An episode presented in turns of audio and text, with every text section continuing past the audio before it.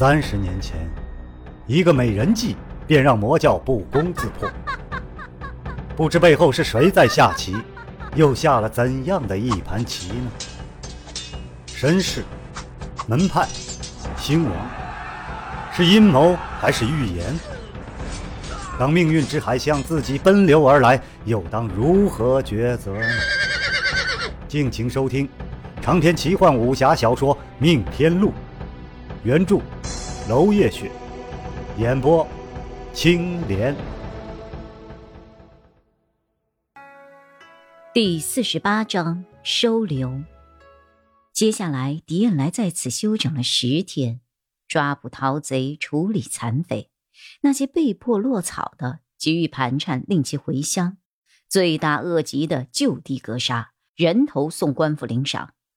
寨内又搜出了罗珊瑚与魔教相关联的证据，也一并送上了盛裁峰，等候查部的调查。副使道：“原来罗珊瑚与魔教的功夫，怪不得可以遁地无形。这垂死一刀，让狄特使你受苦了。”狄恩来一笑道：“呵呵，他杀不了我的。”众人皆惊，也不知道狄恩来如何有此等自信，只能一个个暗下决心，对狄恩来誓死保护。半个月之后，伤口已经结痂，行走算是无碍了。怕任务耽搁，狄燕来便命令下山。临走之前，一把火烧了山寨，只见团团黑烟上天，灰飘数里可见。落山寨一个山匪巢穴兼魔教的据点就此覆灭，黑烟刚刚平息，狄燕来便再一次的上路了。前方的路上，狄燕来又看到了中式女子，她抱着幼子，老仆手捧地契金珠道：“小女子身负恶名，怕耽误了孩子，求圣使收留此子，全副身家作为奉献。”狄燕来看着这目光坚毅的女子，心中颇起了几分敬佩。但是任务在身，自己又受伤未愈，擅改行动，回风搞不好还要被责罚，实在不敢接受。他端坐车中，示意副手拒绝。可中式女子拒绝离开，他掏出了当年毁容的那把小刀，对准了自己的咽喉。狄燕来微微一笑。一哭二闹三上吊，在他这里并不适用。他示意中式女子不要激动，看了看那个小家伙，伶俐而大胆，而且眼神似乎也有着母亲一样的刚毅。如果小家伙长大之后，这份刚毅用于正道，那该是多好的事情！幼儿在成长的过程当中，疾病事故多至夭折，而圣峰有杏林馆、演武场。把这个小家伙带去抚养，确实也比留在他母亲身边强。小家伙已经扬着手叫道：“林叔叔，林叔叔！”而中式女子泪流满面。狄燕来道：“杨副使，你帮我修书一封，让大姐收留这个孩子，和阿来他们一起养吧。”大姐指的就是狄燕来的妻子，在家也是如此称呼。狄燕来收留孤儿已经不是第一次了，信的妻子贤惠，照顾的都很好。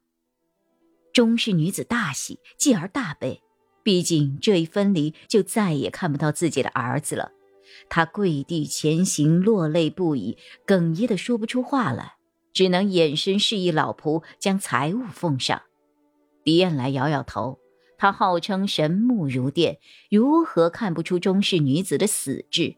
劝慰道：“大姐，逝者之木庐，生身之父母，还需要你尽心照顾啊，切不可轻言放弃。这财物请带回。至于你的儿子，他还需要你啊。”中式女子全身一震，只觉得暖流入心，小家伙确实还需要自己。看着怀中的儿子。想到自己肩上的责任，生之希望又生了出来。中式女子道：“多谢狄圣使嘱咐，小女子记住了。”狄燕来一时眼色，杨副使便上前接过了孩子。小家伙并不认生，不哭不闹，伸手就要抱抱。杨副使道：“哼，真是奇怪了，狄特使，你看这孩子好像命定要来盛裁缝一样啊啊！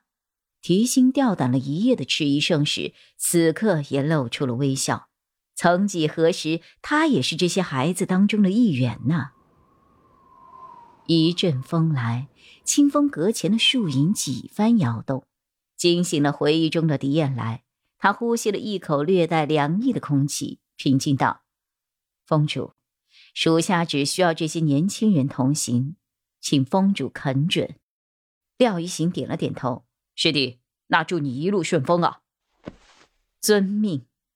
廖一行背过身去，对着窗户摊开了手，掌中几缕新缕断的长须无声无息地沉入了底下的河池，一丝水纹都没有惊起。从他同意狄燕来的要求那一刻起，他就恢复了镇定从容。